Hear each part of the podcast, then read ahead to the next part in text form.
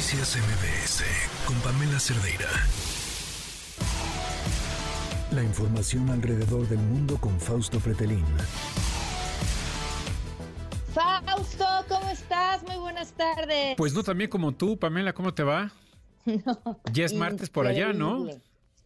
Aquí ya es martes, son las 7:41 de la mañana. Eh, estoy en el futuro. Pero no solamente estoy en el futuro en que haya eh, esta diferencia horaria de 14 horas, sino que de verdad aquí sí están viviendo en el futuro. ¿eh? Es impactante. Todo lo que pensaba sobre China eh, ya ha cambiado en cuestión de minutos. Ah, sí. Por toda la tecnología, la modernidad, la arquitectura. Pues sí, ya lo dijiste. ¿Sabes qué? El orden. y hay una, no sé, era una, concepción que yo tenía, por ejemplo, sobre eh, la cultura japonesa en cuanto al tema como de la honorabilidad. Y parece que esta cultura de los negocios en China eh, también gira eh, un poco en torno a eso, pero sobre todo un tema que me parece súper interesante, que es la confianza la importancia de tener la confianza del otro a la hora de hacer negocios.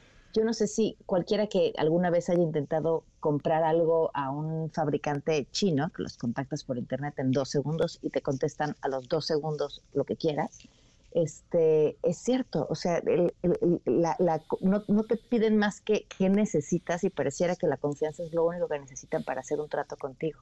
Eso me, me llama muchísimo la atención porque, bueno, será que somos un país de desconfiados nosotros, ¿no? Por supuesto, somos latinos. Esta, parte del valor de la palabra, eh, y eso es como la palabra, ¿no? La, honorabilidad, la, eh, la importancia de cuidar lo construido como parte de una cultura, me suena súper interesante. Ahora, claro, también, pues Japón y China tienen un pasado común súper importante. Sí, sí, sí. Mira, desde hace 30, 35 años Francis Fukuyama escribió un libro que se llama Trust, Confianza, y precisamente la hipótesis de él es eh, en aquellas naciones donde existe la confianza, eh, particularmente Estados Unidos, Reino Unido, Japón, Alemania, eh, la creación de empresas multinacionales se da por con una facilidad eh, enorme la internacionalización de sus empresas internacionales, mientras que en aquellos países latinos, México, por ejemplo, en donde no hay niveles de confianza elevados, pues las empresas multinacionales no son tan, tan, tan, tan, numerosas, ¿no? Y eso creo que se vuelve a aplicar. Ahora, si le agregas el tema del sistema, pues de la dictadura, ¿no? Que es China, pues bueno, hay más certidumbre en el sentido de que todo debe funcionar bien, como lo plantea el, el gobierno chino. Es un sistema capitalista con una dictadura eh, política intensa, pero esa es la gran diferencia con Japón, que Japón es una democracia y es un sistema capital, capitalista en donde los niveles de confianza son elevados y la certidumbre también. Eh, pero bueno, son dos, dos potencias importantes, obviamente China en este momento dominando, ¿no? Sí, sí, yo, o sea, yo creo que vamos a echarnos varios días este, comentando, pero tú traes otro tema también muy importante y ahora sí que de inmediato, em, de más relevancia para México. Era lo, lo, digamos que el primer round que gana el presidente Donald Trump o el expresidente, hoy precandidato republicano, eh, cuando el presidente Biden menciona que eh, bajo ciertos escenarios se podría cerrar la frontera, y esto se lo dice a los congresistas para que le aprueben sus nuevas leyes en materia migratoria, pues habla de que la victoria de Donald Trump, tanto a Biden como a México, está mucho más que clara. ¿En qué sentido? En que ha logrado que los demócratas eleven el tono de agresividad eh, en el tema migratorio ha detectado precisamente que la migración ha sido uno de los blancos más débiles del presidente eh, de Estados Unidos, Biden. Ha detectado que la realidad es la mejor eh, campaña eh, electoral que tiene, es decir, la realidad significa que en el mes de diciembre casi 250 mil personas cruzaron la frontera entre México y Estados Unidos de manera ilegal o sin papeles. Y a lo largo de tres años de gobierno del presidente Biden, prácticamente son seis millones los que han hecho esa, esa entrada de manera irregular. Eso significa que de alguna manera, pues el entorno real, y lo digo real y lo subrayo porque paradójicamente le está sirviendo, le va a ayudar mucho a un personaje que desvirtúa la realidad como es Donald Trump. Si la realidad de la migración en Estados Unidos le está ayudando a hacer una campaña y por eso el, presidente, el expresidente Trump dice a los suyos, al Partido Republicano, a los congresistas y senadores, no aprueben esa medida. Es decir, no hay que darle eh, noticias positivas al presidente Biden en materia migratoria porque eso es lo que menos nos conviene a nosotros.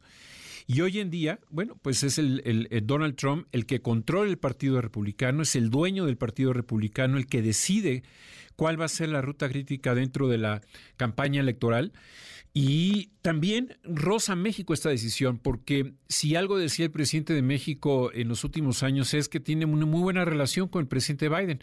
Bueno, en este momento le da una cachetada con guante blanco el presidente de Estados Unidos al presidente de México porque eh, eh, prácticamente dice, pues no importa lo que hemos hablado, yo decido que se podría cerrar la frontera en caso de que durante cinco días consecutivos el promedio de ingreso hacia los Estados Unidos de los inmigrantes sea de cinco mil por día.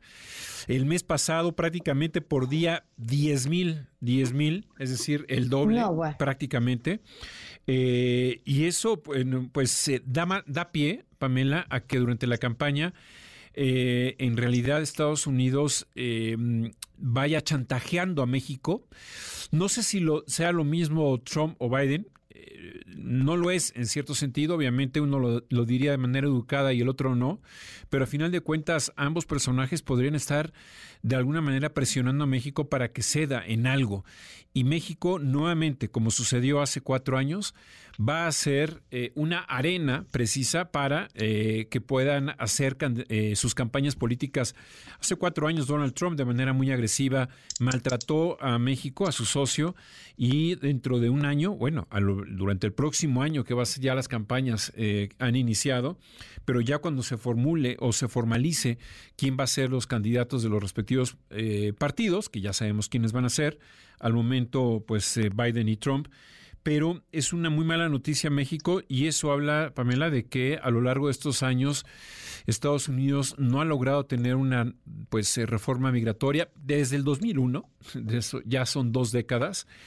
Eh, se han hecho más de 500 reformas ejecutivas o más bien órdenes ejecutivas, decisiones ejecutivas de la actual administración Biden, es decir, ha superado inclusive a la de la administración de Donald Trump en materia migratoria.